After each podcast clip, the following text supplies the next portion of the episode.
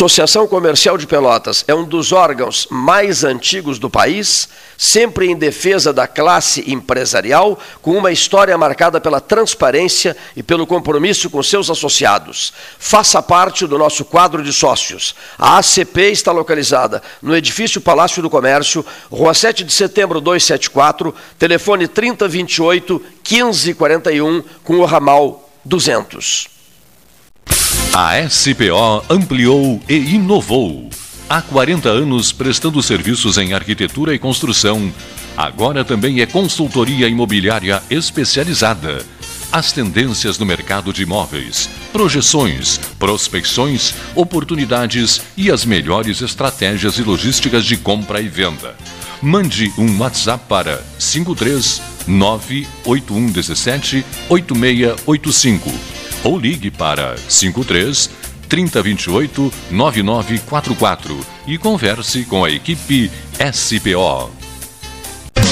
Aquarela Tintas, uma empresa com equipes especializadas em Pelotas, Rio Grande e Porto Alegre.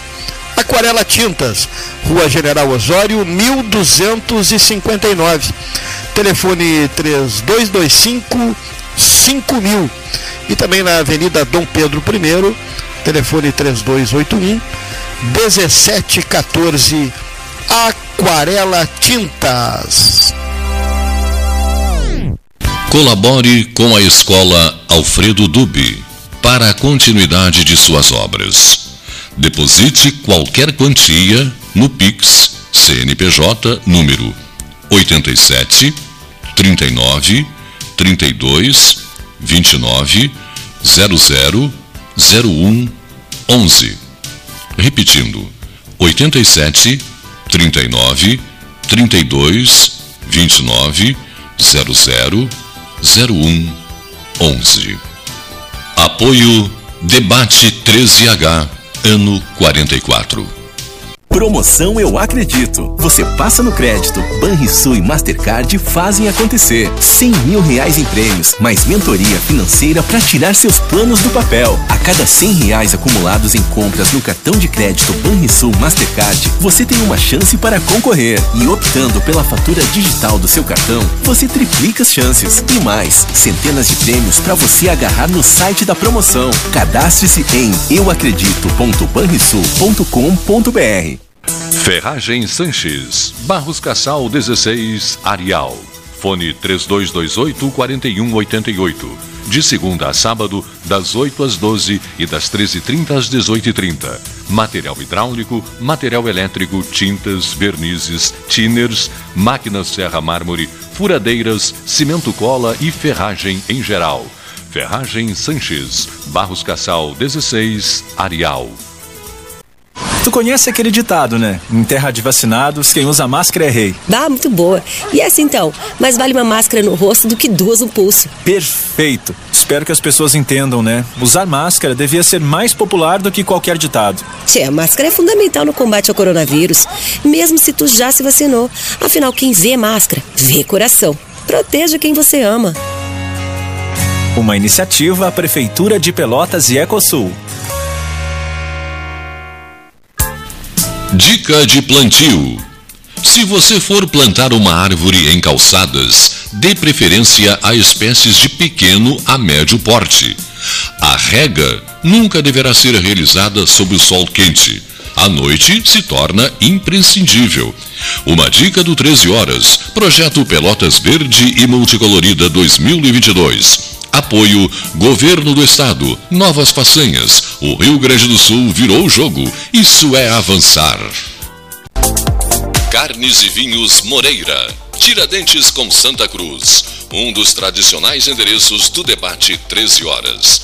Carnes e Vinhos Moreira. Tiradentes com Santa Cruz. Ligue 3225 4493. Quer comprar, vender ou alugar? A Imobiliária Pelota é a parceira ideal para a realização dos seus desejos. Opções inovadoras de atendimento a qualquer hora e em qualquer lugar. WhatsApp, visita remota, tour virtual, contrato digital e outras ferramentas seguras e práticas para você fechar negócio sem precisar sair de casa. Na Imobiliária Pelota, os sonhos não param.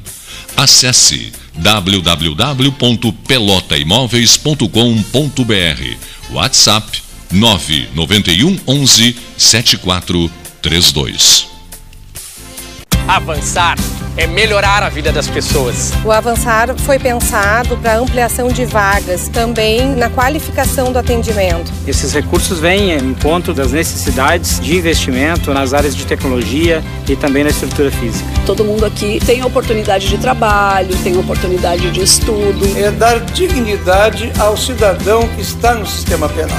Isso é avançar. O Rio Grande do Sul virou o jogo. Governo do Estado, novas façanhas. Devolver o imposto para quem mais precisa é uma nova façanha. Por isso, o governo do estado criou o Devolve ICMS, onde as famílias de baixa renda recebem de volta o imposto com o cartão cidadão. Eu acho que a Cecília veio numa hora muito boa e veio para me ajudar. Comprei feijão, salada, tomate. Né? A gente estava passando por umas dificuldades e ele ajudou. Esse pouquinho que a gente recebe muda bastante a vida da gente. Governo do Rio Grande do Sul, novas façanhas.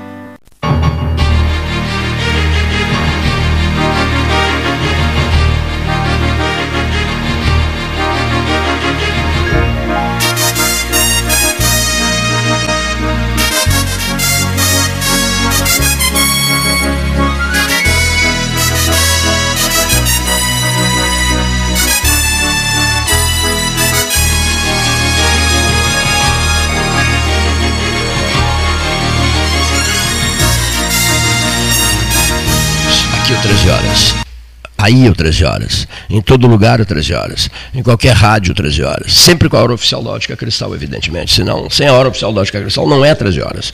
São 13 horas mais 14 minutos. O, o, a Ótica Cristal, Alexander Lindemeyer, tá certa a pronúncia? Está conosco desde que isso aqui nasceu.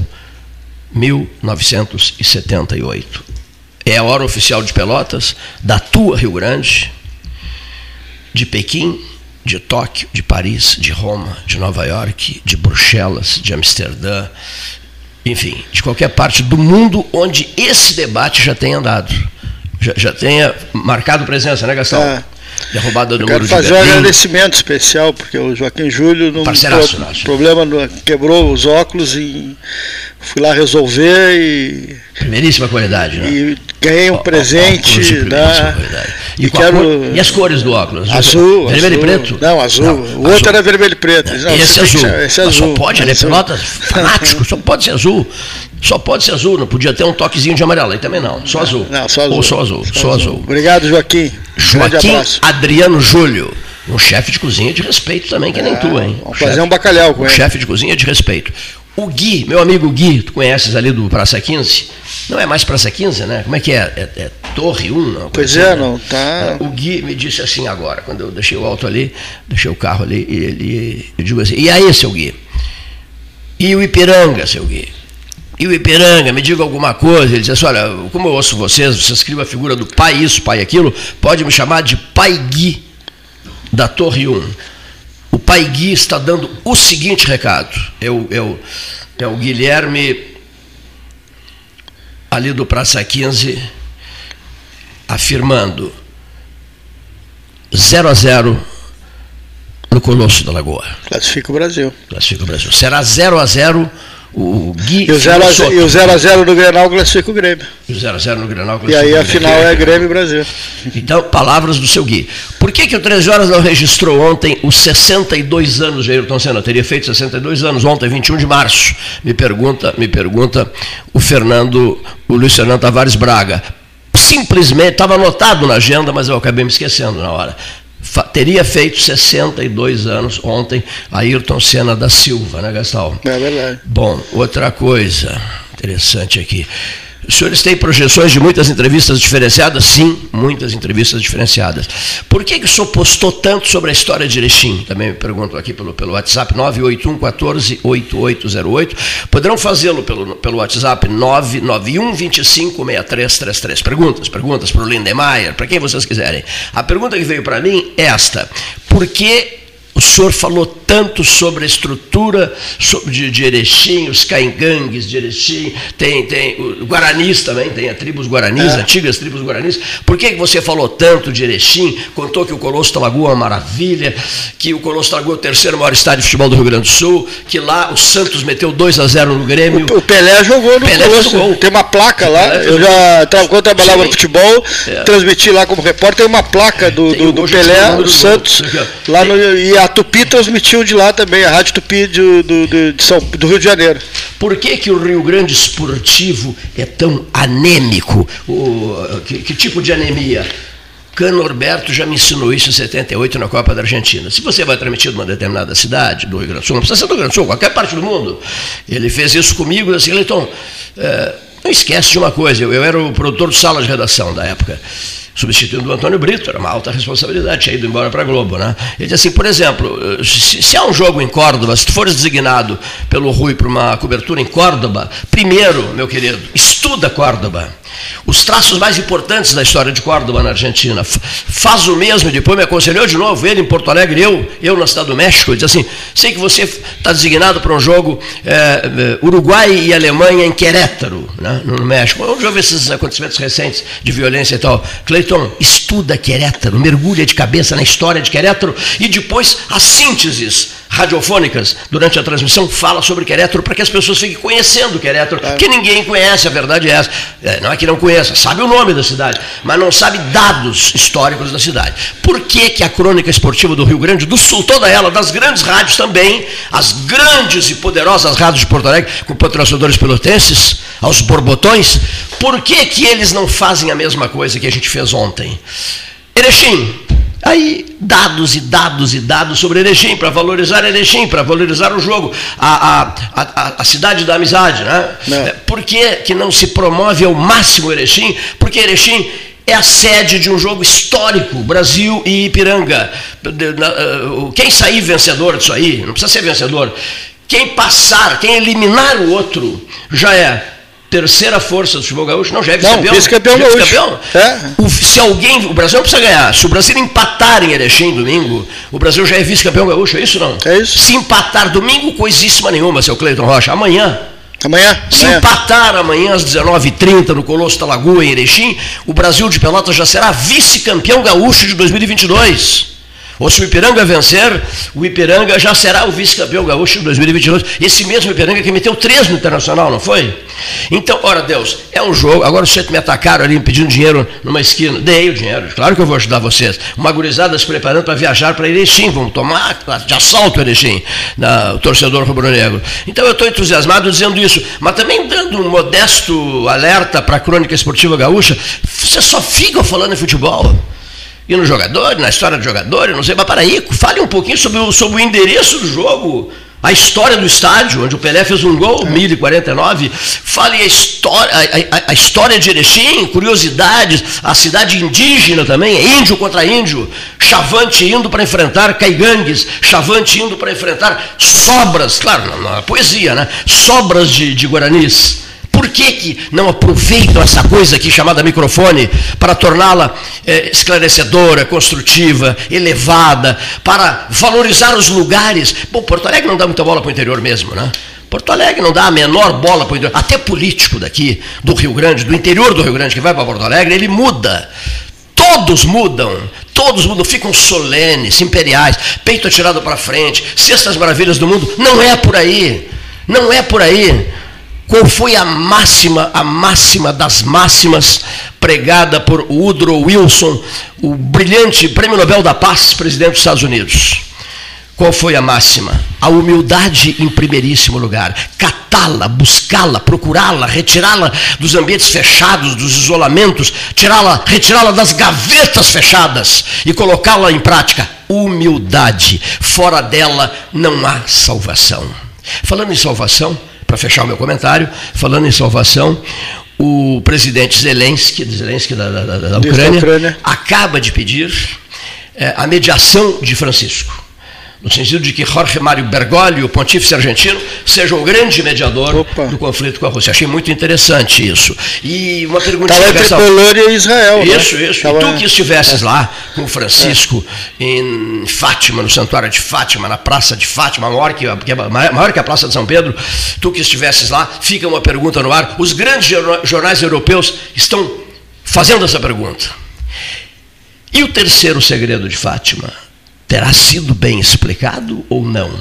Porque é evidente que uh, João Paulo II atribui uh, a salvação dele no atentado do 13 de maio de 1981 na Praça de São Pedro com o turco Mehmet Ali atirando no estômago dele, ele atribui o fato de que esse atentado tenha sido o terceiro segredo, né? Sim. Mas centenas, milhares de correntes da igreja entendem diferente, que não se tem ainda, não se sabe ainda qual é o terceiro segredo de Fátima. É. Estaria esse terceiro segredo, esse terceiro segredo envolvendo Rússia envolvendo a guerra na Ucrânia, envolvendo esse momento dramático pelo qual a humanidade passa. Já falaste demais aliás, o teu tamanho. Aliás, eu assisti aqui, que me mandasse a, entrevista do Rubens Recupero ontem, né? ontem uh, reproduziu, mas, na, mas eu não vou fazer relatório né, sim, do sim. Canal Livre, porque senão os ouvintes começam a criticar, tem alguns ouvintes que não gostam de relatório do Canal Livre.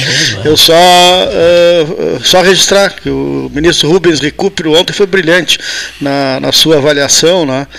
Uh, e eu queria eh, saudar primeiro o prefeito Alexandre Lindemeyer. Né? Vamos uh, anunciar o nosso convidado, ex-prefeito de Rio Grande, Alexandre Lindemeyer, pré-candidato a deputado federal, foi deputado estadual também, né? uhum. né? aqui no estúdio. Deve prefeito. ter pensado assim, falou demais. Satisfação. Assim. Ele deve ter pensado, pá, como esse cara falou. Satisfação é minha. Muito Editorial é uma. É que eu muito feliz uma, uma aula, ter né? a oportunidade de estar aqui com vocês, né, nesse programa tão tradicional para toda a nossa região. Né? Satisfação em recebê-lo. Né? Sei que tens um grande amigo em Rio Grande, que é nosso amigo, né, Gastal, que se chama o aluno do Papa, o senhor Ramacés Hartwig. Ramacés Hartwig. O aluno de Ah, estava aqui conosco. Uhum. Em qual idioma vocês querem que eu fale? Perguntou-lhe o professor uh, Yosef Aloysius Ratzinger. E ele respondeu no, no, idioma que o senhor quiser. E ele, e ele disse, então, não só para o Ramacés, para todos os presentes, eu falo 19 idiomas. Puxa. Hein? Ele se, ele se, chama Ratzinger, o poderoso e brilhante cardeal Ratzinger, feito Bento XVI, no entardecer histórico do dia 19 de abril do ano de 2005. Eu vou começar fazendo uma pergunta para o Alexandre Lindemeyer, né? obviamente Rio Grande a gente está cada vez mais próximo, né? a duplicação nos aproximou muito né? as duas cidades. Né? Seguramente cada vez mais em função de comércios que vão surgir, não tem dúvida nenhuma. Amanhã ou depois, aqui na Associação Comercial de Pelotas, aqui em cima, o secretário Viana, na área de meio ambiente, recebe o diretor da Cobra, uhum que será a empresa que né, vai assumir a, usina de, de gás, né? Central de gás, termogás, né? Uhum. Eu queria é que, a, eh, né? a gente acompanhou muito aqui, eu pelo site, pelo, pelo programa, né? E torceu muito que isso uhum. acontecesse, né? Porque teve empocotado, né? engavetado depois a mobilização né, lá de Rio Grande. O que, que representa uh, o Alexandre como ex-prefeito de Rio Grande? O que, que representa um, um, investimento desses, uma, uma obra dessa? Gastal, é, primeiro, eu não sei se tu me permite antes de te claro, fazer, claro. te responder. Eu queria fazer tecer alguns comentários re, relacionados à fala do Cleiton enquanto a, ao tema futebol. É. Nós, nós estamos aí num cenário, uma possibilidade de, de uma final né, do Brasil de Pelotas contra algum clube é, da dupla Grenal. Né? E esses dias atrás eu estive aqui em Pelotas e fui recebido por três pessoas, é, sabidamente chavantes. Né? Uhum. E a primeira fala que eu fiz foi a seguinte: eles, eu cheguei e disse, olha, só tem um problema nessa cidade e aí eles disseram: qual é o problema? Ah, não, o problema para mim é o Brasil. Como assim? É o Brasil. Não, porque aí eu expliquei, eles querem meio assim. Eu expliquei, eu fui presidente do Esporte Clube Rio Grande durante seis anos. Né? Então, dois anos presidente do conselho, quatro anos presidente do clube. Eu me lembro. E nesse período, repórter, nesse período, eu disse, o, o Brasil sempre foi um problema para o Rio Grande, né? Quando muito a gente conseguia um empate. Mas eu, eu, eu e dizia para eles que nesse contexto que a gente está no Campeonato Gaúcho, eu vou torcer para o Brasil de Pelotas. E não é por uma questão, ah, é o Ipiranga ou o Brasil.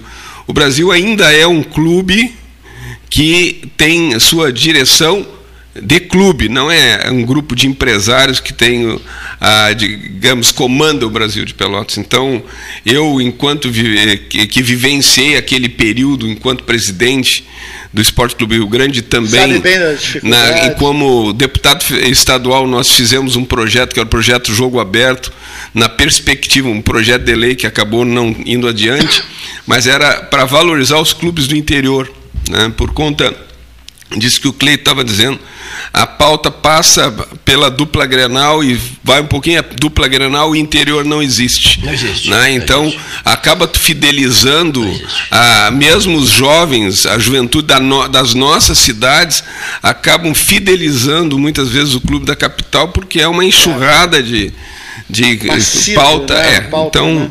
Fica o registro. Com relação a esse tema da Só termogás... se fala em dupla Grenal da primeira hora da manhã à última, hora, última é, hora. É uma coisa. E, e, e, e, patrocinadores de Pelotas investindo na Rádio É. Grenal, o que é que tiraram o São Gonçalo de ponta cabeça dentro de um saco com a pedra dentro. Não, eu sou cruel, mas é isso mesmo. Nós vamos afundar com essa mentalidade, É. eh, digamos assim, de dependência, de se ajoelhar diante de qualquer figura de Porto Alegre.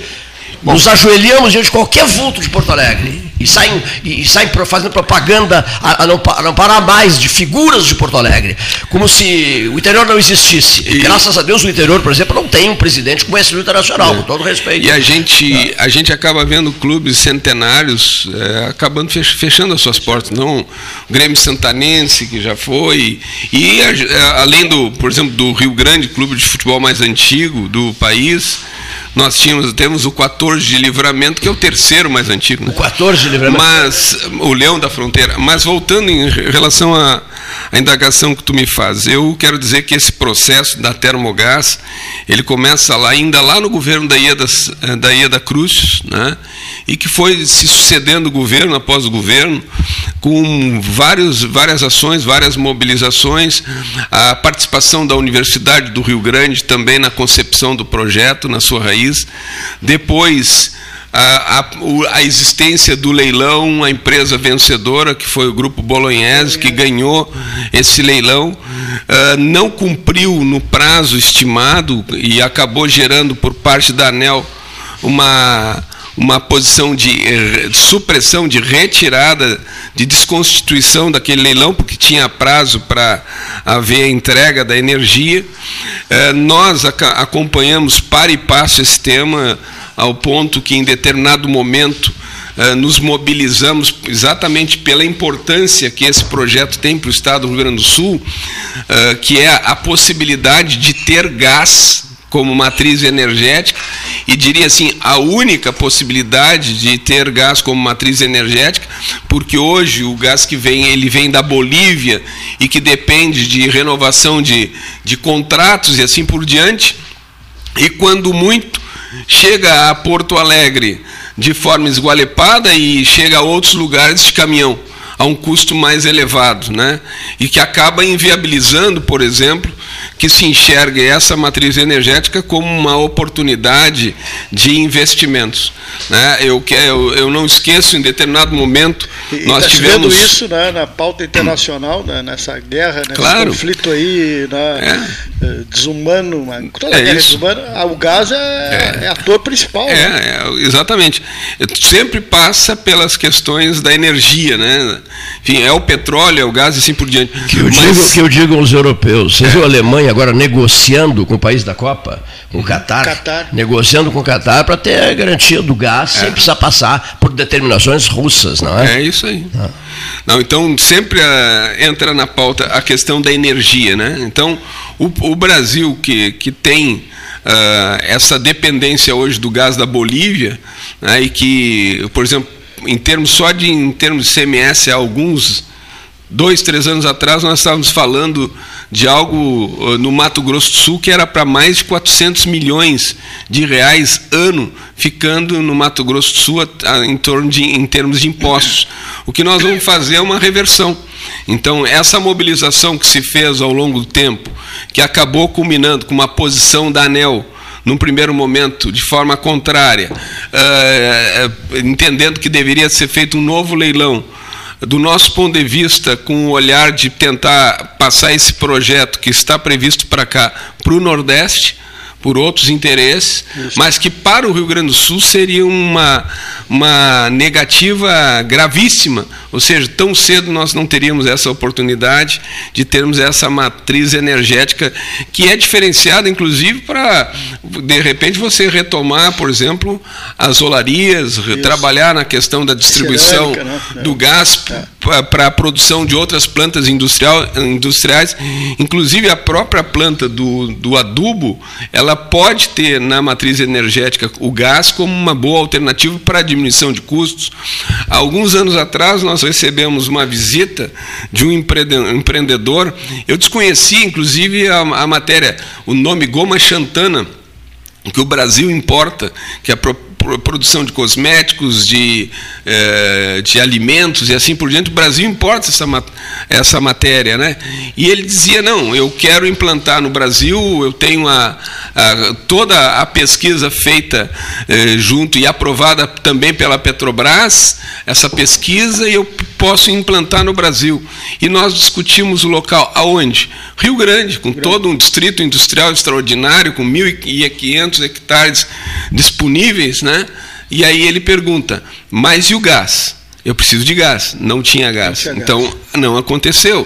Então, esse, esse investimento que em determinado momento, como tu disseste, estava quase sepultado, uh, eu entendo que mobilizações que foram feitas em determinado momento, eu na época eu era prefeito de Rio Grande, nós batemos a porta junto à Casa Civil, ao atual prefeito de Rio Grande, Fábio Branco, buscando a participação do governador Sartori.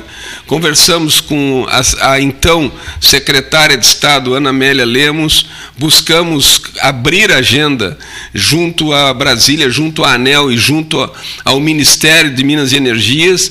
Fizemos uma grande reunião lá em Brasília, com a presença da bancada gaúcha, né, juntamente com o próprio governador então governador Sartori, a secretária e a senadora Ana Amélia, enfim, uma mobilização suprapartidária pautada no interesse do Rio Grande do Sul, eh, pela importância, pela magnitude que tem esse projeto.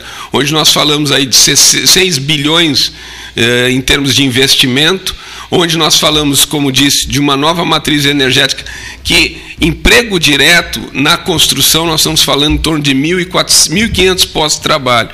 Envolve tanto construção civil como a parte de metalurgia. Empregos diretos, depois na operação, são poucos empregos, são em torno de 40 empregos, mais ou menos. Ah, então, é, então não vale a pena, é pouco emprego? Não, eu quero dizer que o fato de você ter o gás vai permitir que outras claro. plantas industriais, como disse anteriormente, que tem o gás como matriz energética, que barateia o custo, torne competitivo o, o distrito industrial, vai... o distrito industrial como uma oportunidade. E mais do que isso, não é para Rio Grande, é para a possibilidade de você distribuir gás para o Rio Grande do Sul, amanhã ou depois, quem sabe, um duto que possa, de forma Lindeira passando por Pelotas, Camacuã e assim por Esse diante, distribuindo, gerando outras alternativas de novos investimentos. Em termos de reflexo disso, quando eu falo em mais de 400 milhões de reais que ficam no Mato Grosso, eu digo que é uma inversão. A, a gente projeta que em Rio Grande, uma vez operando uh, esse, esse, essa termogás, nós vamos ter a possibilidade de um incremento em termos de CMS que se estima para fora de 160 a 180 milhões a mais em termos de orçamento, só em termos de ICMS. Então, eu não tenho dúvida nenhuma que é um, uma baita oportunidade em termos de matriz energética, de investimento para o Estado né, e para a metade sul que, do meu ponto de vista, é um projeto que agrega, como já disse, uh, em termos de oportunidade de trabalho, de renda, de impostos e assim por diante. E uh, acompanho no, no, no, Instagram, sigo o, o ex-prefeito no Instagram e estava vendo esses dias, eu quero saber sobre EBR e o, o estaleiro Rio Grande, só estava em São José do Norte, mas o, o, governador Castro lá do Rio de Janeiro é mais ou menos parecido como os royalties né, do petróleo, uhum. né, essa questão do ICMS que chega uhum. para a cidade, né? Uhum. O, lá no, no, Rio é o royalty do petróleo. Você tendo uma oportunidade dessas, vai ter um incremento de CMS da prefeitura. Né? Uhum. O, qual é a situação hoje para o nosso público ouvinte aqui da região? O senhor teve no, no São José do Norte. O, o, que, que o EBR hoje de São José do Norte está produzindo? O que, que o estaleiro Rio Grande hoje está produzindo? Uma, uma fala que se fez de forma reiterada é que a indústria naval acabou. Muitos repetiram, não, acabou a indústria naval. Isso não é um, algo procedente. Indústria naval ela vive de projetos, né? então ora você tem contratos, ora você não tem. tem. Né? Então esse é o problema. Tem uma certa volatilidade em termos da não, não é uma, uma indústria que tu, tu depende de participar em licitações, leilões e é. assim por diante e tu ter projetos. E geralmente então, são projetos hoje, grandiosos, né? É, são... o, o que que acontece? Uh, hoje nós temos o, o, petróleo a um preço uh, que está na casa, beirando a 100 dólares, às vezes passando, às vezes, enfim. Em algum lugar no passado, lá atrás, se enxergou de forma, do meu ponto de vista, visionária, tá, que era estratégico para o Brasil. Uma alternativa de desenvolver a sua indústria era fomentar a indústria naval. Né? Porque quando a gente está falando do, do estaleiro, da parte de construção, nós estamos falando também dos fornecedores de bens. E quando se fala numa plataforma, nós estamos falando em mais de 300 mil itens que compõem uma plataforma. Então, uma oportunidade extraordinária de você eh, fomentar micro, pequenas, médias empresas, né? e aí o porquê das escolas técnicas que se multiplicaram com vários cursos no intuito de tu ter não só a mão de obra para ser empregada, mas a mão de obra para poder ser pequenos, médios empreendedores. Quando se falava da questão do, do arranjo produtivo local, né, Isso, que é, Pelotas, né? Rio Grande, São José do Norte, as nossas universidades, empresas, trabalhadores. Mas esse é um segundo ciclo, porque a indústria naval começa lá atrás, anos Esse. 30, 40, depois vem depois. Não, na década de 70 o Brasil 70, foi forte, né, forte, também. Depois vem depois no período afundou. do governo Lula, do é. governador Lula, do então, Lula. retoma, né? E, e o que, que acontece? Essa visão uh, permite uh, dizer de forma muito clara que em, em período de petróleo alto, quem tem equipamentos não loca.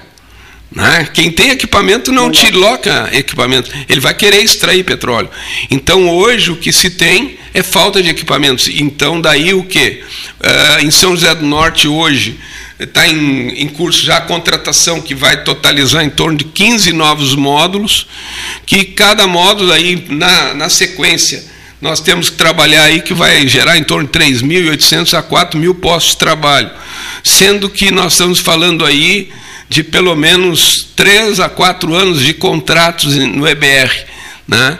Em relação a Rio Grande, uh, no, no estaleiro ERG 1, né, o que se tem ali é algumas tentativas de construção de navios, que está se prospectando essa parceria, esses contratos, né, e ao mesmo tempo está se fazendo reparo, reparos de embarcações. Então já entrou um navio, já saiu um, um barco de apoio, né, e agora entrou outro. Isso são 500 postos de trabalho.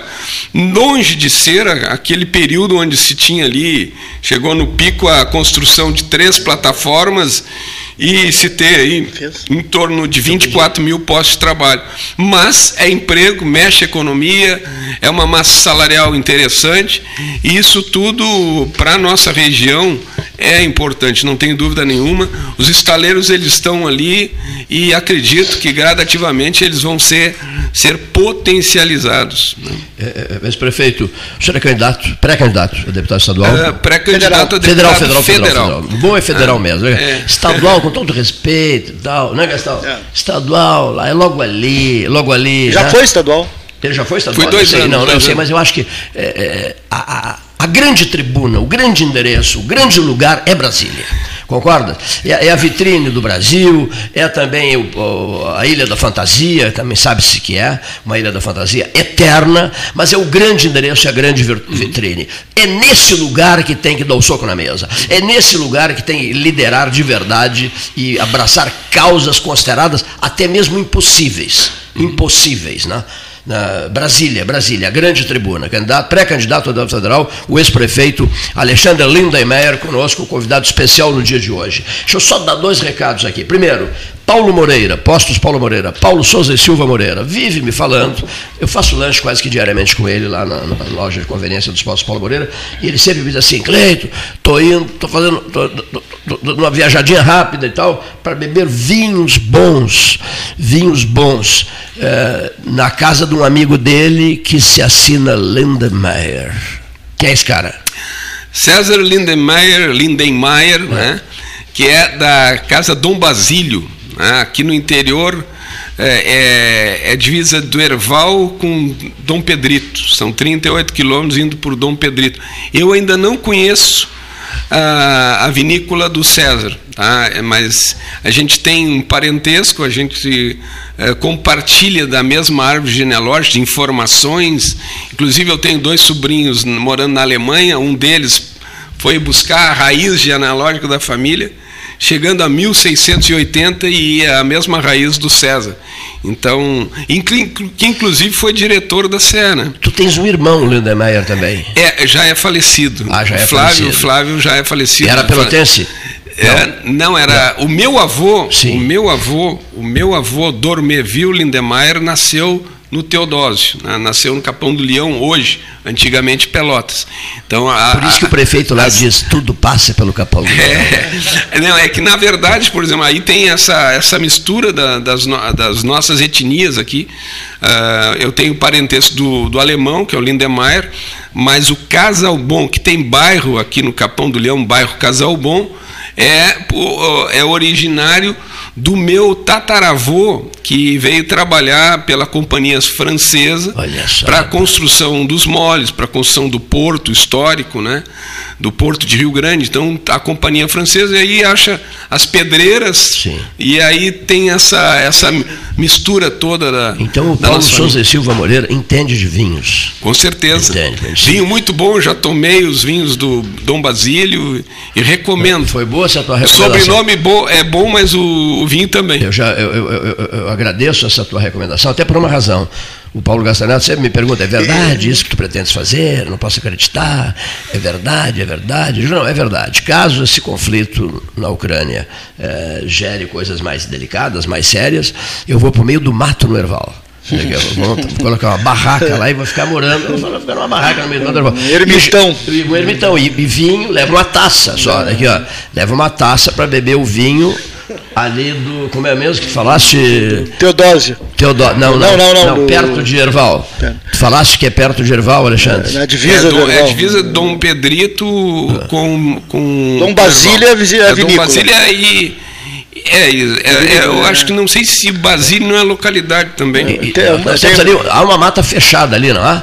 Há uma mata é, fechada. Sim, sim. Pra gente se esconder. Ah, não. Ó, é a quinta, claro. do, quinta do Erval. Tá? Quinta, quinta do, do Erval Dom Basílio. na vinícola Dom Basílio. Para lá que eu irei. Tá? Vou me esconder. Se, é, se, aplicar, se o Papa Francisco não for um, bo, um, bom mediador, eu vou me esconder numa mata do Erval. E tem uma coincidência, porque o meu bisavô também trabalhou na companhia francesa na construção dos moles. Eu lembro de ter contado isso aqui, é, isso mesmo. Eu lembro, falei para o tá Clécio, no livro do Clécio, no né? Clécio, isso mesmo. E ele falava francês fluentemente, ele era tradutor dos, do pessoal dos engenheiros e tal. E, e, e um irmão dele fornecia a pedra do Capão do Leão. Então tem uma e semelhança. O Clécio foi entusiasmadíssimo quando soube dessa história do teu avô.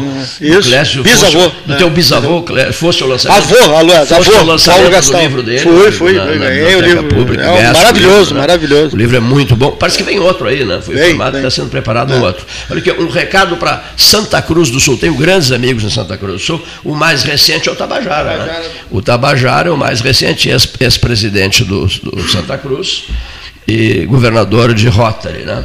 Pessoa que me escolheu para fazer um discursinho lá de dois minutos em, em, em, Em Canela, olha aqui, ó. Quinta, quinta do Erval, olha aí que beleza. Manda o rótulo para nós postarmos depois. E, e a Genovese Vinhos tem. O Alessandro Orengo tem o Quinta do Erval, né? nas prateleiras da Genovese. Todo mundo frequenta a Genovese. Maravilhas de vinhos na Genovese. A síntese do mundo está ali na Genovese com o Alessandro Orengo.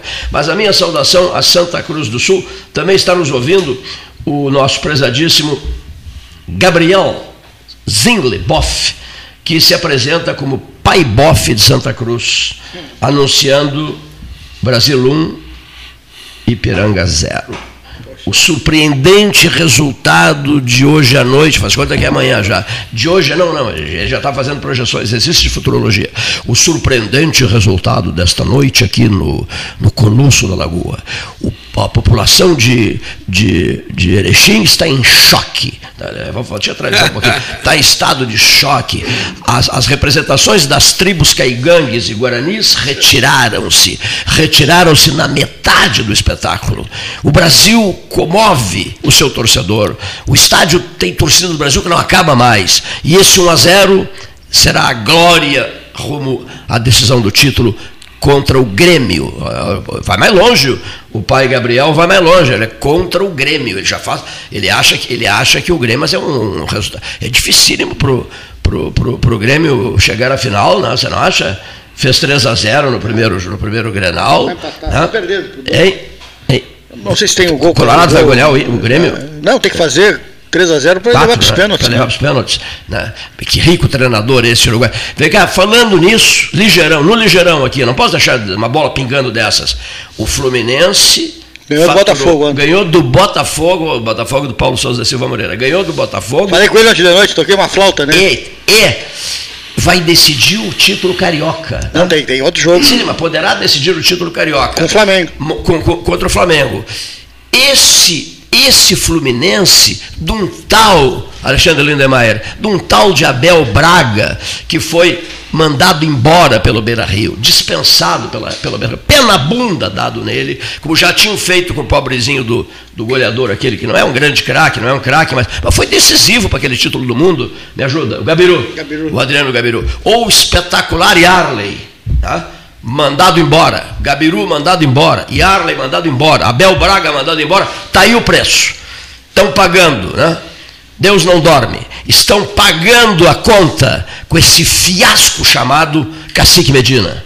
E outra que deu uma entrevista depois do Grenal, dizendo que não, que estava tudo bem. Vocês ouviram isso? Não? Que estava tudo bem, que não, não via nada demais numa vitória do, por 3 a 0 e que ele teria o tempo para a recuperação, para buscar o resultado necessário. Mas assim, só otário para acreditar. Não, não conhece a paróquia, dele, né? né? Não conhece a paróquia, a história. Não sabe paróquia. nada da paróquia. Aliás, Porto Alegre entrou nessas. Uruguai, argentino, argentino, uruguaio. Quem sabe trazem o Eduardo Cudê de volta.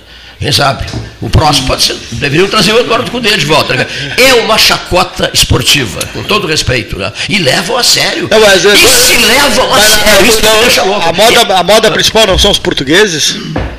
Os técnicos portugueses? Ah, agora no Brasil os portugueses. Mas o Abel Braga já treinou três times em Portugal. O Abel é. Braga treinou o no futebol português. É isso mesmo, é isso mesmo. Deu aula lá. Deu aula lá o Abel Braga, o brilhante Abel Braga. Olha aqui, tá certo o, o doutor Homero Clark, meu estimado Homero, olha aqui, ó. Mandaram o Falcão embora também. Mandaram o Falcão embora. É, é. Porque o Falcão, como treinador, a mim, Cleiton, não agradava. Acontece que ele descobriu aquele baita goleiro que veio da Bahia, foi ele quem descobriu. E outros jogadores que ele, que, que, que ele qualificou, que deram qualidade ao internacional, foram descobertas do Paulo Roberto Falcão. Que coisa, hein? Que coisa o futebol do Rio Grande do Sul. Santo Deus, não é possível. Onde é que nós vamos parar? Com esse deslumbramento de alguns em Porto Alegre, achando-se os donos do mundo. Mais uma razão para eu me mandar para as matas do Erval. Sabia? Vou, vou para as matas do Erval. Levando vinho, muito vinho lá da Genovese, mas vou ficar um ano enfiado no mato, lá numa barraca, né, no, no, no Erval, para poder aliviar a cabeça de tanto, de tanto festival de, de estupidez verbal que a gente tem presenciado ouvindo rádio no Rio Grande do Sul festival de estupidez verbal e pouco, e pouco caso com o interior. O interior é lata de lixo aberta. Agora só serve para quê, Lindemeyer? O interior só serve para dar votinhos para a capital para sensibilizar político da capital, no sentido de que se elejam para isso, para aquilo, para aquele outro. Para isso serve. Mas- de resto é lata de Mas lixo. essa, essa regra, essa regra foi quebrada. O governador é do interior, daqui de Pelotas, Mas- 90% dos votos é. aqui na região Gostei, gostei. e votos no interior. Mas foi quebrada O por. governador é do interior. Mas eu estou atacando a capital. Agora há pouco, agora pouco ele falou no governador Sartori, era de Caxias do Sul. Sim, sim, sim. É. Mas, olha mas eu estou atacando, amigo Paulo, a capital. E o senhor Eduardo Leite se elegeu governador, Brizola falando, se elegeu governador do Rio Grande com mais de 90% dos votos da sua cidade, da sua região, da tua Rio Grande, de- do sul do Rio Grande. Não, então ele tem uma alta responsabilidade de não esquecer-se da Zona Sul, porque ele está lá porque a Zona Sul o colocou lá. Não foi Porto Alegre que o colocou lá. Não foi a Serra Gaúcha que o colocou lá. A Serra votaria o Sartori. A Serra votou no Sartori. Quem elegeu o senhor Eduardo Leite foi o sul do Rio Grande. Isso é bom que ele não esqueça. Ele e todo mundo que não esqueçam. Por quê? A gente está cansado de apanhar da capital. De, de levar burdoadas da capital, de grandões da capital. Estamos cansados de, de ce- cenas de pouco caso, de menosprezo, de indiferença, de soberba, de arrogância, do que vocês quiserem achar, pensar, projetar ou adjetivar. A verdade é a seguinte: chega, o interior está cansado de pouco caso. Esse interior que colocou o governador no Palácio Piratini. Pelo PSDB e tem oito dias para decidir se fica no PSDB ou sai. Para mim fica. Acho que fica. Não sai coisíssima nenhuma. acho que fica. Ah, todo mundo me pergunta isso na rua, pelo fato de ele ter trabalhado aqui, ser comentarista aqui durante 10 anos, todo mundo me pergunta, já vou responder agora. E aí, Cleito, o que, é que você acha? Eu geralmente não respondo nada, já não sei, não é problema eu. Isso é uma coisa dele, ele que vai resolver, o pessoal dele, eu não sou do PSDB, ele que resolve. Ele que se- não sou do, do outro, como é que é, o PSD. Agora, eu vou responder agora. Hoje me deu vontade de responder. Eu acho que não sai. Eu acho que não sai. Eu, né? Cleiton, acho que não sai do PSDB coisíssima nenhuma. Ponto. É a minha opinião, dada, externada, depois de muita pressão e muita insistência, de terceiros, quartos e quintos. Dei a minha opinião. Posso ir embora? Não. Agora, sobre essa questão de, de, de, de que falasse, ah, não sou do PSDB, não sou do PST, não sou. não- Essa coisa de carimbo.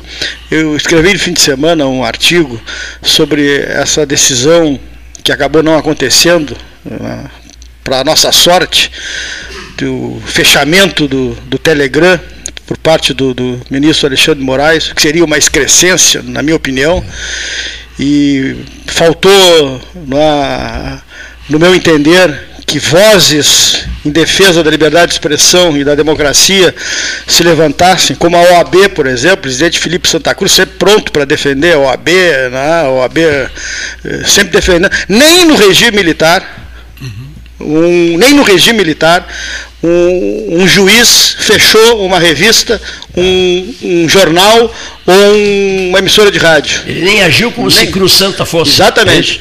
Então, aí escrevi esse artigo, já fui taxado, já carimbado de bolsonarista. A- As pessoas estão com medo de tomar posições por serem Pelos rótulos, carimbadas pelos rótulos. Os miseráveis O, o, rótulos. Insta- o Telegram tinha, talvez, que cumprir algumas exigências, tinha, mas não cabia nisso. Isso aí tem que ser decidido embaixo.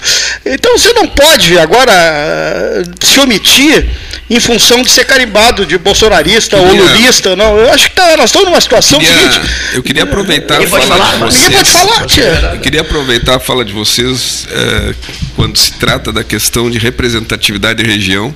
né? E nós vimos ao longo desse, desses anos a questão da, da baixa representatividade que nós temos em termos da região sul dentro da representação da bancada federal, né? ou por vezes também na bancada estadual. Né? Então, hoje, por exemplo, se nós considerarmos a nossa região, região da campanha, nós temos dois deputados federais representando aqui a nossa região, que são da região. né? Isso, do meu ponto de vista, é muito pouco. Penso que há um colégio eleitoral capaz de ampliar a participação da nossa região enquanto eh, representação junto tanto à Assembleia Legislativa como em relação à Câmara Federal, né, e por conta disso é que acabo eh, por uma manifestação do deputado Henrique Fontana que decide não ser mais candidato, uh, entende por encerrar um ciclo, continuará na política, mas não mais como deputado federal. Faz a defesa e eu fiz uma boa reflexão no sentido de que poderia estar contribuindo, caso venha a ser eleito, hoje pré-candidato, com a minha região, com a nossa região. Né? Uh, fora disso, com uma baixa representatividade política, muitas vezes, o que, que nós vemos? Nós dependemos de governos que têm uma, um olhar de indutor de desenvolvimento claro. para regiões que têm um índice de desenvolvimento humano baixo. A nossa cidade, a nossa região, como foi dito, durante muito tempo foi considerada, entre aspas, o patinho feio do Estado. É verdade. De Guaíba para baixo, o que a gente tinha era muito pouco investimento em qualquer coisa, em qualquer área, e era um corredor de exportação e importação e considerada como a região das indústrias quebradas, a região da estagnação e quem quisesse alguma perspectiva de futuro tinha que migrar para outras regiões. O que nós vimos a partir de, de uma política de desenvolvimento eh, induzido, né, com um olhar nós vimos investimentos, por exemplo, na área de energias renováveis, com parques eólicos sendo implantados na nossa região, com linhas de transmissão, trabalhando naquilo que é a joia da coroa dentro do contexto atual, que é energia. A gente falava há pouco da questão da termogás. Menciono mesmo, agora estou vendo ao fundo, Gastal, a questão da própria duplicação da 116. É. é um olhar para a região sul, em que pesa a morosidade da obra. É uma, um, algo que uma vez concluído, vai ser de fundamental importância, não meramente uma questão econômica, mas principalmente uma questão social, com o volume de vidas que já perdemos nessa, nessa rodovia. Ao mesmo tempo, a própria duplicação da 392, em que pese ainda falte o lote 4, lote 4 a gente né? sabe é. quantas vidas nós perdemos nessa 392. Ah, investimentos como a questão da, da Candiota 3, enfim, nós tivemos um processo que eu vejo virtuoso de desenvolvimento da nossa região, mas não basta nós termos simplesmente por olhar momentâneo de um governo de quem está no poder em âmbito federal. Penso que nós temos que ter vozes ativas da nossa região que tenham um olhar na defesa das pautas que nos são de interesse comum, daquelas pautas comuns. Eu, eu disse aqui. Com relação à questão do Telegram, eu compartilho da defesa da liberdade de imprensa, mas penso que há necessidade de que, quando nós precisarmos nos direcionar a alguma demanda é, em relação à, à, empresa A, B, C ou D de comunicação, que a gente possa ter um endereço certo. Né? Eu vejo agora, a gente estava falando do é, do, do César Lindemeyer, que foi diretor da CE, uma das maiores gritas que a comunidade hoje tem em ah, relação à equatorial. equatorial é onde é que é o endereço. É, é difícil é. você ter uma resposta. E a é. grita do povo do campo, das cidades do interior, é visualizar o seguinte: você ficar 10, 14 dias sem luz, você vê a sua produção perecer. Eu escutei depoimentos é. tipo assim, Alexandre, eu tive que fritar tudo que tinha no meu freezer para poder ter a condição de não perder. Não perder. Né? Né? Então, é. Essa dentro, é uma questão que... dentro desse olhar é que nós temos que ter endereço certo, eh, a, a resposta rápida e não simplesmente você ficar na mão do 0800 e tá. você perder tá. o rumo, ou seja, a quem reclamar. Tá. Então eu digo, sou a favor de liberdade de imprensa, tem que ter regramento, eu acho que o regramento agora está definido, foi cumprido pelo Telegram as exigências que foram feitas, preservar a liberdade de expressão garantida, a liberdade de imprensa, no caso, e é dentro desse contexto. Essa pré-candidatura a deputado federal é com muita disposição de estar permanentemente debatendo as questões da nossa região e, como foi dito pelo Cleiton, é, ter voz ativa em Brasília, defendendo também, debatendo os temas macro, macro. Né, porque é, tudo passa pela questão do Congresso Nacional, as políticas passam por lá. Sem dúvida. Quando nós dissemos que ah, precisamos fazer uma, uma reforma trabalhista, porque ela vai gerar milhões e milhões de postos de trabalho. Da reforma trabalhista para cá, o que nós vimos de 6 milhões de desempregados, nós temos hoje batendo na, na casa dos 14 milhões de desempregados. Olha aqui. Né? Então, são temas que passam é, pelo dia a dia. Quando se fala da questão da PEC 95, É, depende da bancada que tu tens no Congresso. A PEC 95 representa o quê? O congelamento dos recursos na área da educação, na área da saúde, e isso representa o que? A falta de médico nas unidades básicas de saúde, o enfraquecimento das unidades de pronto atendimento, a fila de espera para um tratamento de câncer que acaba aumentando porque os recursos começam a minguar, quem perde? A população quem perde o serviço público que a gente defende que seja de qualidade. Alexandre, olha aqui, olha aqui Equatorial. Quem és tu? Uhum. Onde estás? Qual é o teu endereço? Com quem eu falo? Qual é o telefone ao qual me dirijo? É. Um e-mail, por favor. Uma fisionomia conhecida minimamente conhecida que seja no sul do Rio Grande. Busca-se uma fisionomia minimamente que seja conhecida no sul do Rio Grande. Uma fisionomia muito conhecida, o Alexandre, teu, teu, teu, teu é, o Alexandre Ávila, né? que foi um admirável gerente regional da CE né, no sul do Rio Grande do Sul e fronteira do Rio Grande. Brilhante o trabalho do Alexandre Ávila, um filho de Piratini que brilhou intensamente. Claro, e, saiu fora porque a CE acabou. E tá? Cleiton, ah. tu me permite assim, é queremos como, um rosto. É como tu está dizendo. Na prática poderia dizer, ah, mas a empresa assumiu há pouco, uh, de repente fez um investimento alto, não tem recurso. Bom, vamos resgatar na memória. A CE foi vendida para a Equatorial por 100 mil reais, 100 mil reais, e com um único, um único devedor, que não é o único, eu menciono o município de Pelotas, há 30 dias atrás, estava na capa, matéria no Diário Popular, um único devedor, que são outros tantos. Rio Grande também repactou dívida, nós discutimos juros e assim por diante, mas um único devedor que era devedor da CE, repactuou 240 parcelas de 652 mil reais, que totaliza 156 milhões de reais, um único devedor. Não, mas aí, prefeito, é prefeito tinha uma questão, tinha uma dívida astronômica né, uhum. com o ICMS. Né? Outros tantos. Não, não, não, não, a companhia uhum. tinha com o Estado, que recolheu o ICMS não repassar. que isso a não questão jurídica, não, não. falta de pessoal para atender na periferia, no interior. 50% do quadro técnico ah, da CE saiu na questão do PDV. Tinha que ter tido uma, um planejamento antes de oferecer um PDV, de uma transposição de pessoal para não faltar novo no, no campo. Tá, mas muito desses quadros ajudaram também a companhia ir à bancarrota, porque tinha 14 salário, 15 mas já, não, mas eu estou dizendo e viabilizaram a empresa.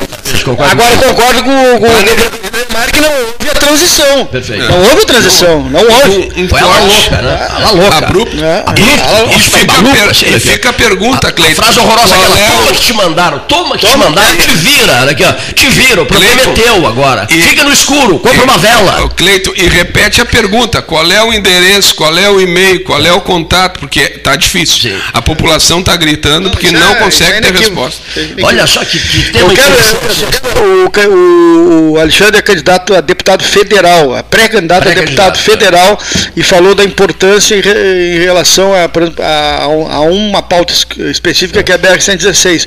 E eu uh, vou lembrar ele que o programa estava em Brasília transmitindo a reunião da bancada hum. gaúcha junto com o Dom Mário, bispo de Rio Grande, e nós aqui, eu, Cleiton, entrevistando toda a, a, bancada gaúcha, em determinado momento, né, uh, quando vimos que a, a BR-116 estava meio que entra, não entra, estava o Hospital São Lucas da PUC, uma ponte lá na, na, na região de Quaraí, mais umas outras, outros itens a BR-116 ia ficar meio que de fora do, do, do, do, recurso.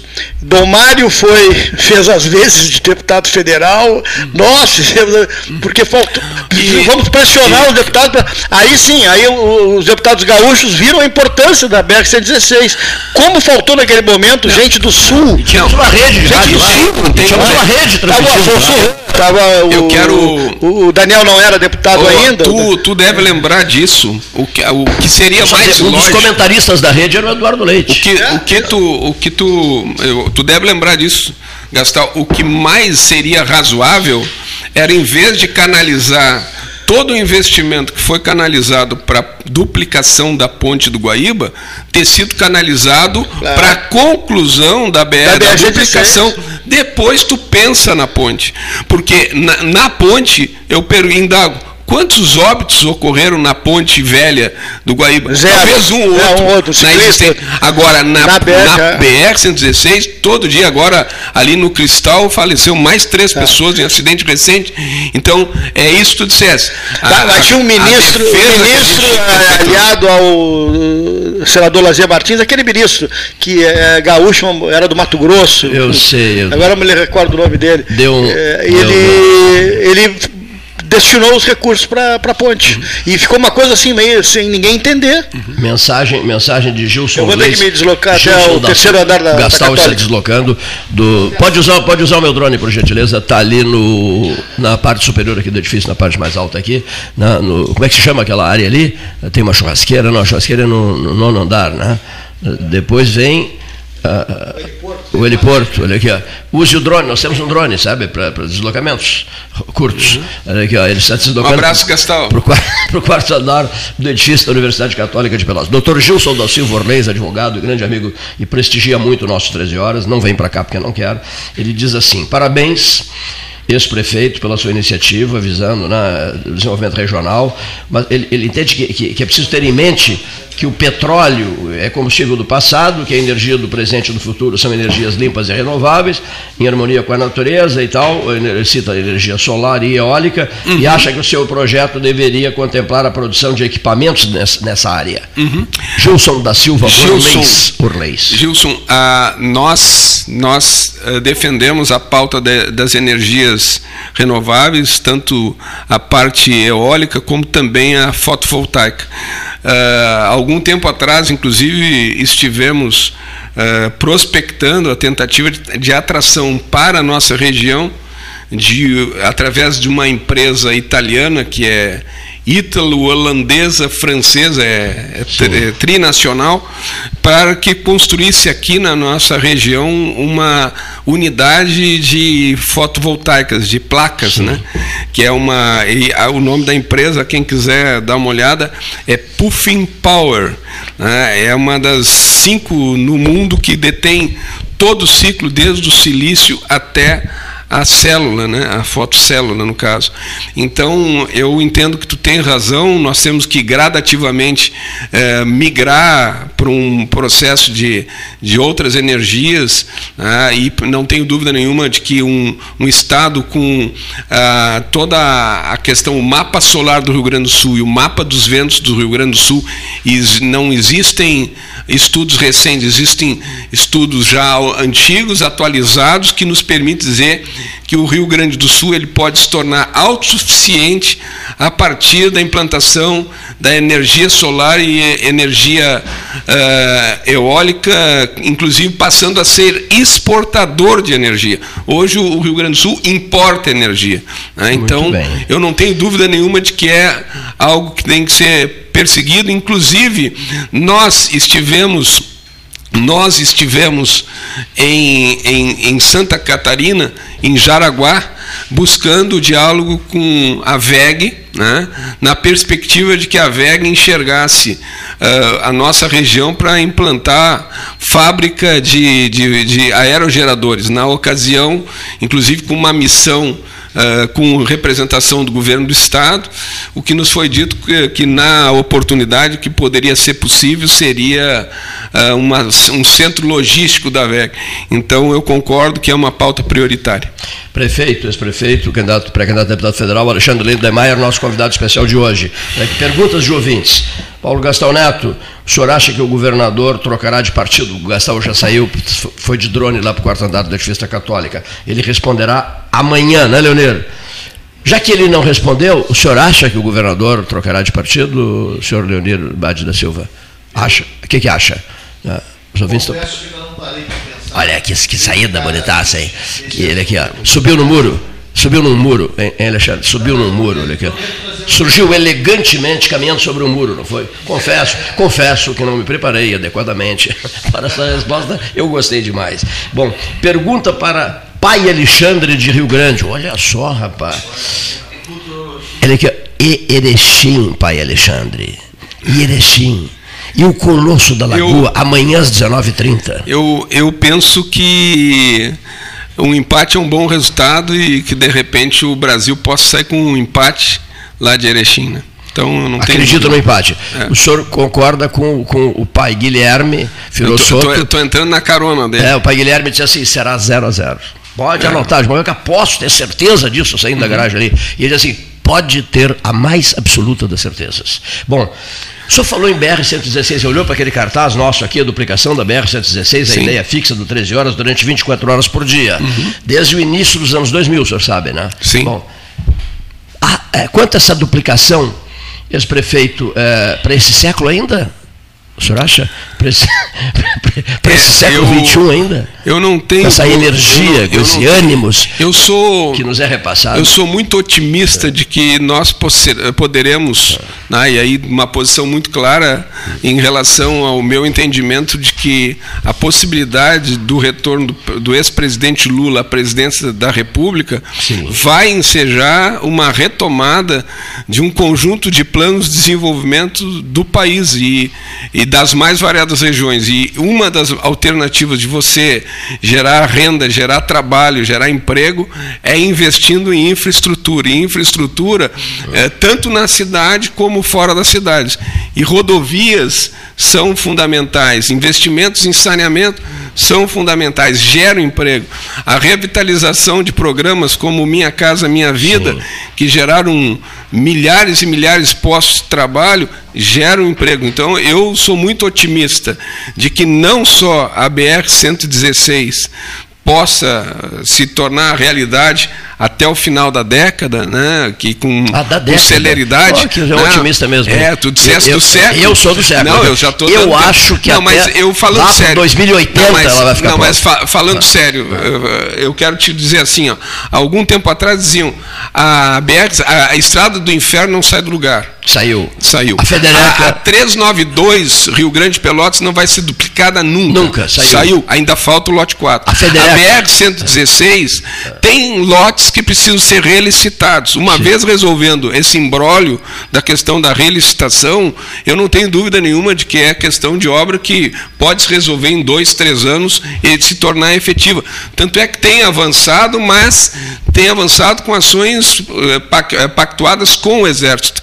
Ah, então, nós precisamos Sim. acelerar. Então, a mobilização ela tem que ser permanente, no sentido de que a gente possa concluir essa obra que é estratégica para toda a nossa região. Além de outras vias, a 386, que também é mais para cima, mas precisa ser duplicada, é pensar essa, essa malha viária do Rio Grande do Sul ah, como uma alternativa de diminuição de custos e, ao mesmo tempo, de diminuição de perda de vidas que a gente, infelizmente, tem, tem perdido. Então, eu sou uma pessoa otimista. Eu acredito que é, sim, possível, além de mencionar, aí tu vai dizer, bah, então agora o Alexandre está sonhando.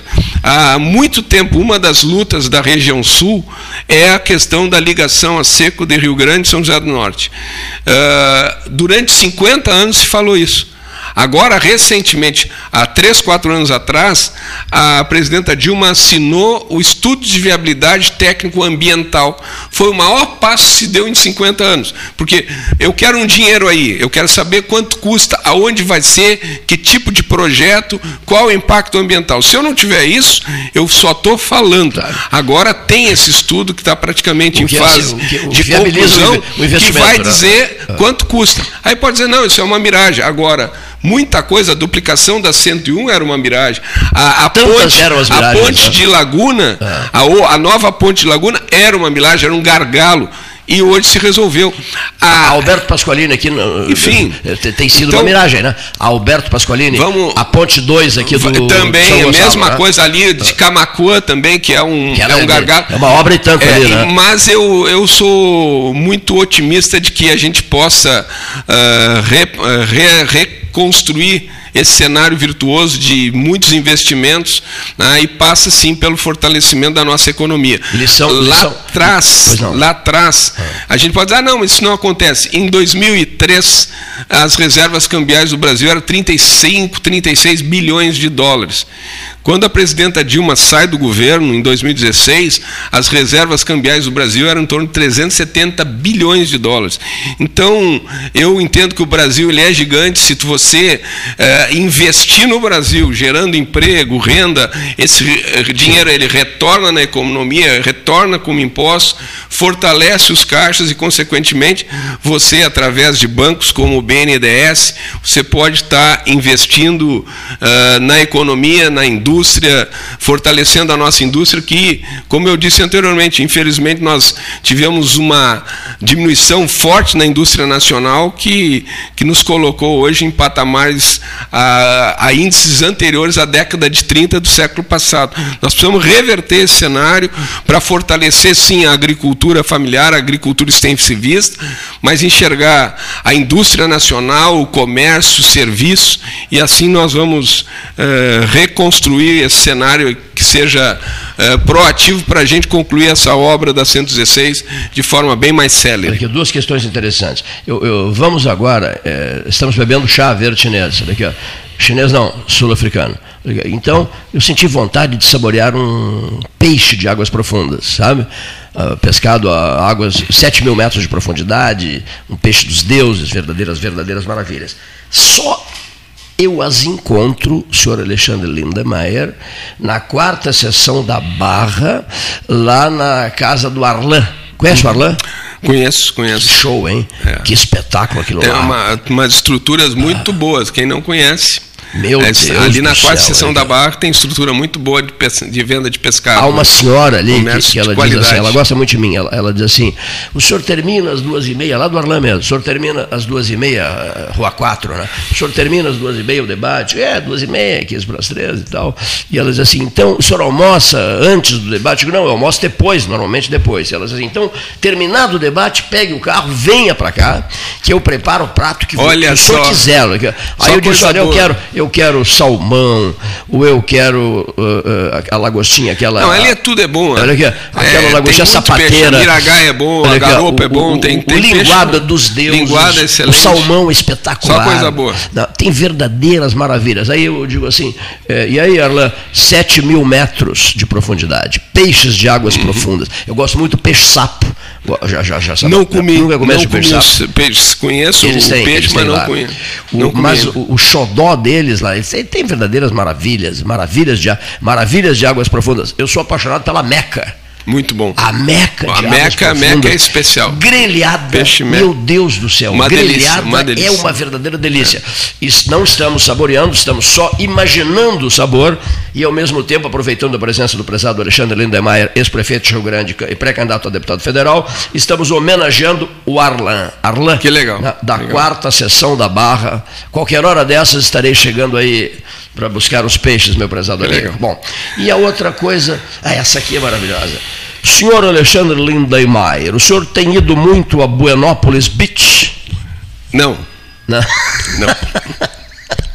Gostasse dessa? Não. Essa é de ouvinte. Leonir, o nome do ouvinte, quem foi o ouvinte que mandou essa pergunta? João Carlos. João Carlos.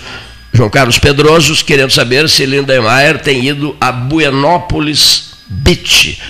Tu sabes onde é? Onde é que fica? Vem, vem para mesa, vem pra mesa. Sabes onde é que fica Buenópolis Beach? Também não sabe. Ah, também não sei. Também não. Onde é que fica Buenópolis Beach? Aí o João Carlos diz assim: a maior, uma das, uma maior coisa nenhuma, uma das maiores praias em extensão territorial do mundo. Porque é preciso examinar as praias australianas, também praias intermináveis, né? Não, não, não é só Buenópolis Beach, que é que é o cassino, que é, que é o cassino, lógico, que é o cassino. Mas não, não. tem esse, essa brincadeira, essa brincadeira. Seu João Carlos, que brincadeira de mau gosto, seu João Carlos. Não, Veio não. uma vez na vida aqui e, e ficaram em estado de choque, ficaram em êxtase. Meu Deus do céu, veio uma vez aqui e virou assim a, a sensação do pedaço, pelo amor de Deus, pelo amor de Deus pelo amor de Deus, vamos, vamos subir um degrau, né? Subamos um degrau na, na escala da vida, da, dos valores que devam ser dados a, a situações e pessoas.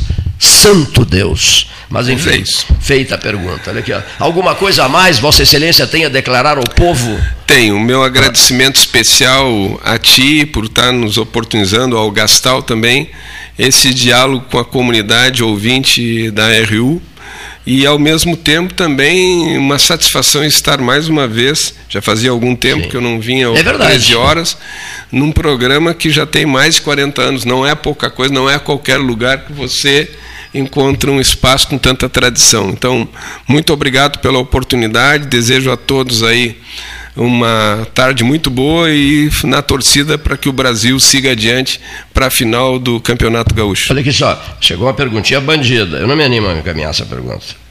Passei o celular, ele lerá a pergunta. Meu Olha Deus. só, viu como eu sou educado e elegante? Chegou uma pergunta tão, tão forte que eu passei o telefone a ele. Assim, ele, ó, ele a, lerá a pergunta, escrever a pergunta. A pergunta. É, pergunta para o cidadão como ficou a situação da Petrobras quando o partido dele saiu do poder. A Petrobras está bem obrigada, tanto é que ela não está negativa, está faturando muitos bilhões de dólares ano, e ao mesmo tempo eu lamento que tenha sido entregue, vendida a BR Distribuidora, né, que hoje está fatiada em mais de 300 empresas. E quero resgatar a memória que em 2008 o barril do petróleo era 146 dólares e a gasolina nesse país era 2,70, o gás de cozinha era 42 reais, a, o diesel era 2 reais, ou seja, eu entendo que na, esse período que a gente está vivendo hoje com o barril na faixa dos 90, 100 dólares, cento e poucos dólares, é uma situação de preço menor do que nós tínhamos em 2008, mas a conta que o povo está pagando hoje é muito mais elevada do que os 2,70, muito mais elevada do que os 42 reais pelo bujão de gás, botijão de gás, muito mais elevado do que os 2 reais do diesel, que impactam hoje esses preços de 8 reais, 110, 120 reais o gás de cozinha e assim por diante, impactam significativamente na vida do pelotense, do povo da região sul, do povo brasileiro, quando vai no supermercado, na feira né, e assim por diante, que é efeito dominó, é efeito Sim. cascata. Os preços estão absurdos e o povo está desempregado, a caristia está muito grande e, nós precisamos reverter esse cenário. A então, pergunta foi feita pelo doutor Renato, é, do, do, pelo doutor Renato Azevedo de Azevedo, ao, ao ex-prefeito Alexandre Lindenmayer. Um abraço para o doutor Renato. Olha aqui só. Obrigado pela pergunta. Muito obrigado, Alexandre, Alessandro Orengo, da Genovese Vinhos. Acabou de chegar aqui, uma encomenda. Até pensei que fosse um vinho, mas não. É um litro de Rivotril. ele, ele me mandou um litro de Rivotril de presente para que eu esteja tranquilo e sereno amanhã à noite, a partir das 19 horas e 30 minutos, que será realmente acreditamos nós que será estressante, né? Até vai dar, mas, mas, mas será, mas será sim, não tenham a menor dúvida, estressante. Alô, doutor Vitor Gastou, presidente da subseção local da UAB. Temos que organizar o grupo de trabalho do centenário de nascimento do ministro Mozart Vitor Russumano, que ocorrerá no dia 5 de julho do corrente ano de 2022. Outra coisa, outro registro, outro recado importante. O litro do Rivotril, já anotei aqui. Isso é uma brincadeira de bom construtiva, necessária, favorável, importante. Né? Unamo-nos também nas, nas, coisas leves da vida, não, não é só na briga, no confronto, é, não é só na discussão pesada das grandes pautas, temos que ter algum momento de descontração também. O senhor acha que Jorge Mário Bergoglio, o sujeito aquele que disse, Acho, disse lá em eu, Roma, ele sei que ele disse lá em Roma, levo... quando foi eleito, porque o, o bispo de, o, o, Papa é o bispo de Roma, aí ele, ele não, se, não se intitulou Papa, ele disse assim, agora que foram lá no fim do mundo me buscaram, meus colegas, né, fim do mundo, Buenos Aires, e, e eles me tornaram o bispo de Roma. Eu quero que vocês rezem por mim, eu peço aos senhores que rezem, peço aos fiéis que rezem por eu... mim, antes que eu, eu faça por eles. Por isso eu, eu, eu te pergunto, Seria interessante na né, sugestão dada pelo eu, presidente ucraniano. Eu penso, eu penso que esse Papa é uma pessoa extraordinária, de uma sensibilidade, de uma humanidade, e acredito que tem a capacidade, sim, de se tornar um, um grande mediador para a gente que encontrar o, de forma mais breve possível a cessação uh, da, do armistício, da guerra e assim por diante, que tem ceifado tantas vidas. Então, a expectativa é de que haja assim uma construção da paz o mais rapidamente possível. E eu acredito que o Papa Francisco é, é uma pessoa com um perfil para buscar essa conciliação. Espíritos mais ousados, Alexandre Lindenmayer, é, costumam dizer ele deveria se transferir, sair da, da, de Roma e se transferir para a arquidiocese de Kiev. Né? Teria, evidentemente, toda a proteção no interior da arquidiocese de Kiev e mediar a partir do local, da base do conflito. Mas é muito delicado isso, né? delicadíssimo isso. Né? Uh, eu, o, o, passo importante é que se faça um, um processo em direção à negociação e que ele ocupe esse espaço de centro para mediar. Eu, eu acredito que esse é o passo importante. Aonde vai se dar essa, essa discussão, essa conversa, esse diálogo, para mim, é secundário. O importante é que haja, por ambas as partes, o entendimento de que o Papa Francisco possa estar uh, centralizando essa, essa conversa, esse diálogo, para encerrar de vez o mais brevemente essa mortandade de pessoas, essa, essa guerra que, do meu ponto de vista, ela, ela é descabida e precisa terminar o mais rapidamente. O meu amigo Mauro Bessa, da Aquarela Tintas, hoje é o dia dos presentes, hein? me envia dois galões de tinta, um galão de tinta preta e um galão de tinta vermelha. Sabe para quê, Leonido? para que você pinte a zebra. Nós queremos colocar uma zebra é, lá em, em Erechim, bebendo muita água num colosso de lagoa. Mas a zebra tem que estar devidamente pintada de vermelha e preto, né? chegará louca de sede. Imagina, a viagem até lá. Chega em Erechim, vai ter que beber muita água uhum. na beira de um colosso de lagoa. O senhor já esteve nesse. Já conhece esse Colosso de Lagoa? Eu conheço, não tenho uma, uma boa recordação. E não tem. o Rio Grande não, tem. Não tem. O não Rio tem Grande, depois de 50 anos, ia chegar uma final de campeonato que era a Copinha, né? Sim.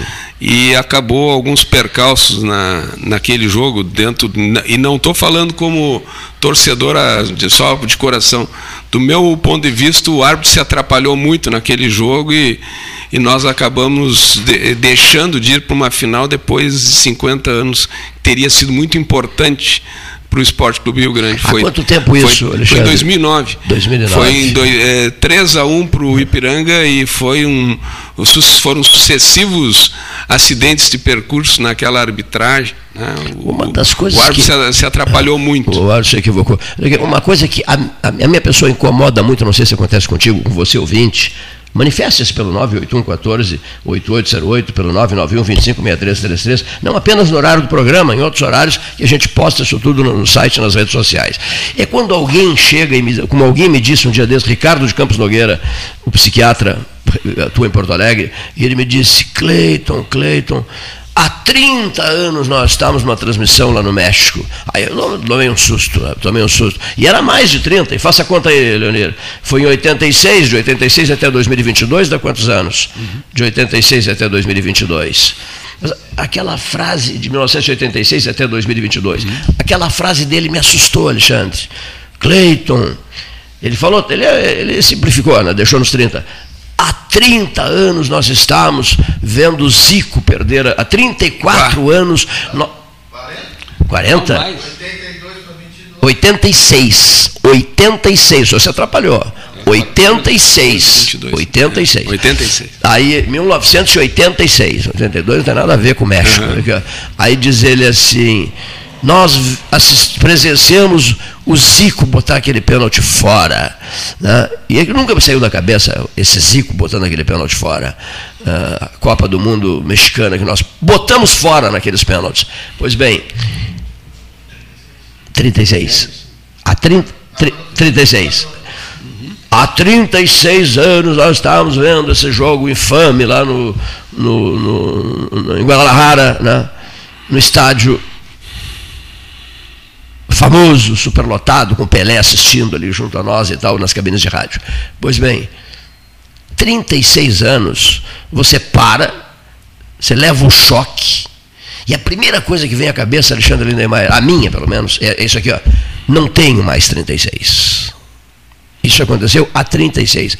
Não tenho mais 36 para esperar um outro Jalisco. É... Outra decisão, quase, é decisão, no estádio Jalisco de Guadalajara. Isso é brabo, né? É, Isso sacode com a cabeça do sujeito, não sacode? Com certeza. Vai. Dói na alma. Para quem é torcedor, dói na alma. Agora, o tempo é o grande inimigo, né? Ele não abre jogo contigo, não, não te chama para briga uh, em lugar nenhum. Ele, ele passa, ele. Não está tá indiferente a ti. É que o, uh, esse é o inimigo mortal, né? A incomodação, por exemplo, nesse tipo de situação, é que você vai fazendo um trabalho muito dedicado, um trabalho, por exemplo, o Esporte do Rio Grande, recursos parcos. Sim muito um trabalho bem planejado, organizado. Chegar a um final de campeonato é, é raro dentro da nossa história do, do, Rio Grande. A última é, participação na, na, na, Série A do Campeonato Gaúcho foi em 75, Sim.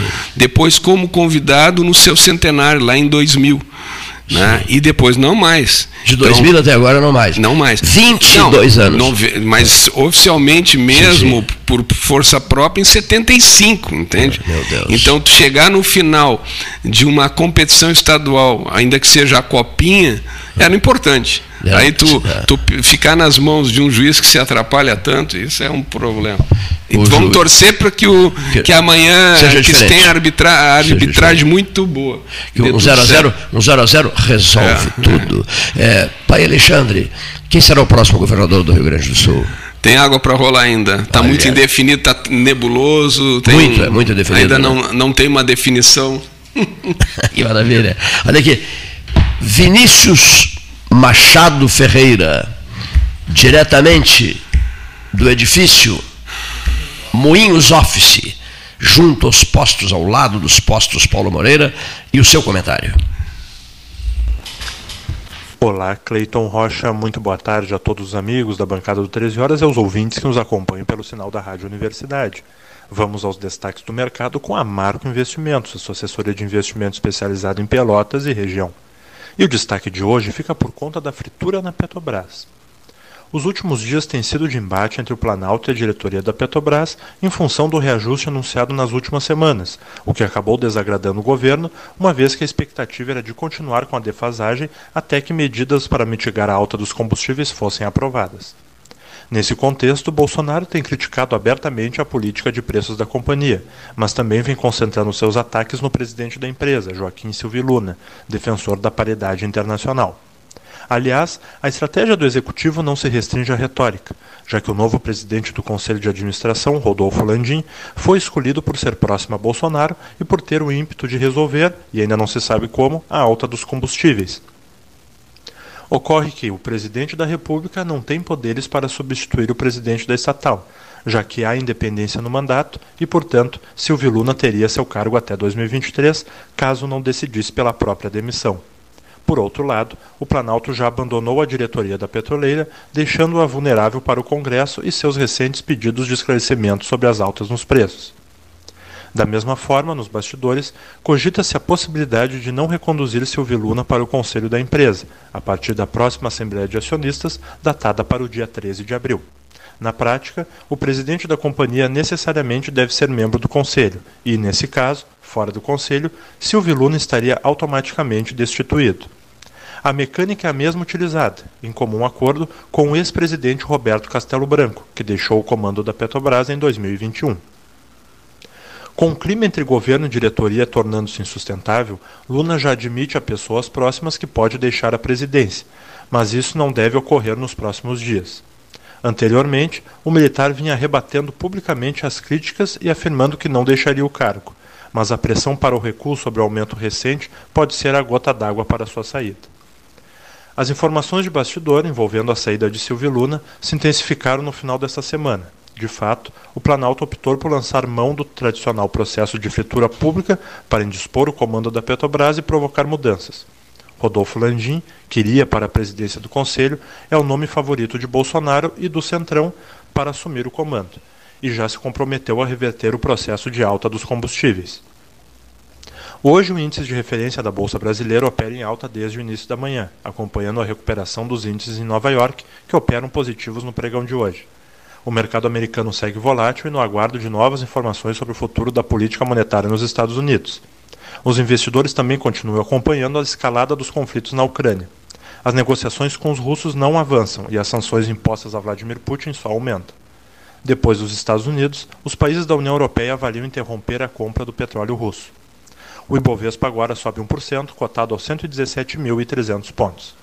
Já o dólar comercial opera em queda de 0,12%, cotado aos R$ 4,94. O mercado repercute o pronunciamento de Jerome Powell na noite de ontem.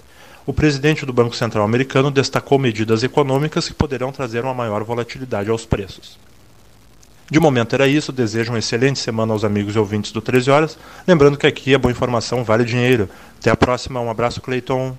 Obrigado, obrigado Vinícius Machado Ferreira, direto do Moinhos Office, mesa 13, eh, de economista para economista, agora em seguidinha já outro economista. Deixa eu antes fazer um registro aqui, que eu acabei não fazendo o registro ontem, a casa estava muito sobrecarregada em assuntos e pessoas, não foi isso, Leonir? O padre Florencio Lunelli, né? Padre Florencio, meu Deus, dos anos 70, dos anos 80, dos anos 90, amicíssimo de todos nós, aquela juventude que vem lá dos anos 70. Padre Florencio Francisco Lunelli, sabe? Uma figura bondosa, dedicado à sua igreja, um padre que marcou época nessa terra, não só aqui, na Jaguarão, de sua história também, né? Ele vivia em Jaguarão, acredito que uns 15 anos, né? faleceu em Jaguarão e depois eu vou escrever alguma coisa sobre o padre Florencio Francisco Lunelli, grande vulto, a Igreja Católica, a Igreja Arquidiocese Metropolitana se manifestou através de uma nota sobre sobre seu falecimento ocorrido na cidade de Jaguarão. Três horas não poderia, sob hipótese nenhuma, deixar de fazê-lo, ou seja, de registrar o quão significativa foi a sua presença, o quão marcante foi a sua presença na história da Igreja em Pelotas.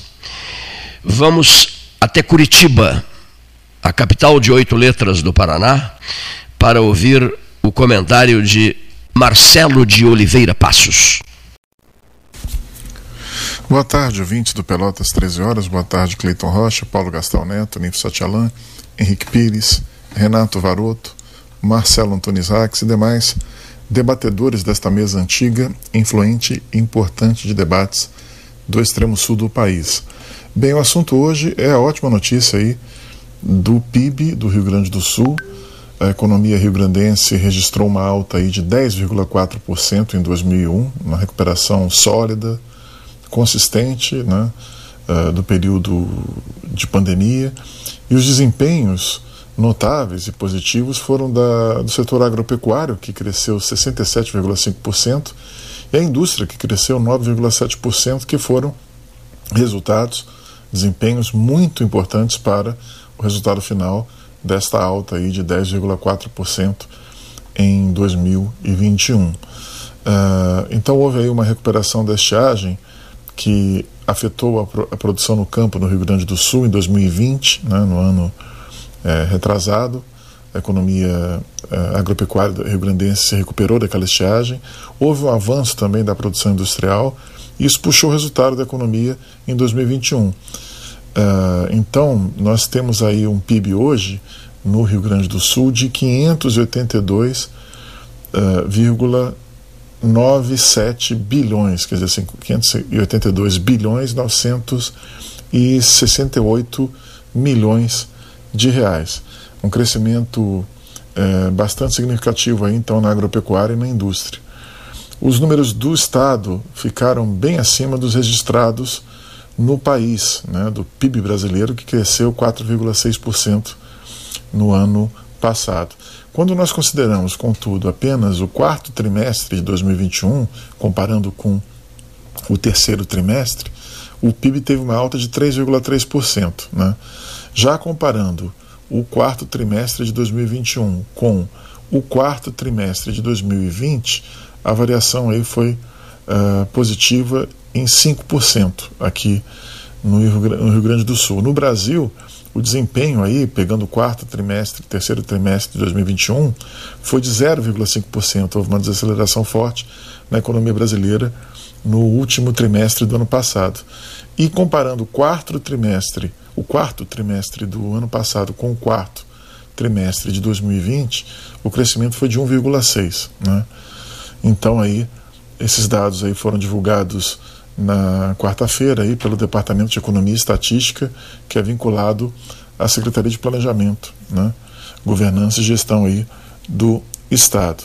Né? Então nós tivemos aí uma excelente notícia, uma notícia que, que eh, tem destaque aí para a recuperação na agropecuária, sobretudo produção de soja, que subiu 80,8%, trigo 68,5%, fumo 19,4%, o arroz aí, tão importante aqui para a região da metade sul, 6,8%, e o milho 4,3%. Todas as atividades da indústria também tiveram desempenho positivo no ano passado: eletricidade, gás, água, esgoto, limpeza urbana, indústria extrativa mineral, construção cresceu 7,4%, a indústria de transformação, né, que foi aí um, teve um crescimento de 11,8%, que é a maior uh, indústria aí do estado. Né? Então são notícias positivas aí para o Estado que fortalecem a candidatura aí do, do, do governador Eduardo Leite né, uh, para uh, as próximas eleições, embora seja difícil para o governador, porque ele tem ainda uma popularidade ainda reduzida, mas é uma notícia que fortalece certamente ele como candidato a presidente nas próximas eleições. Obrigado por me ouvirem, até o próximo podcast. É.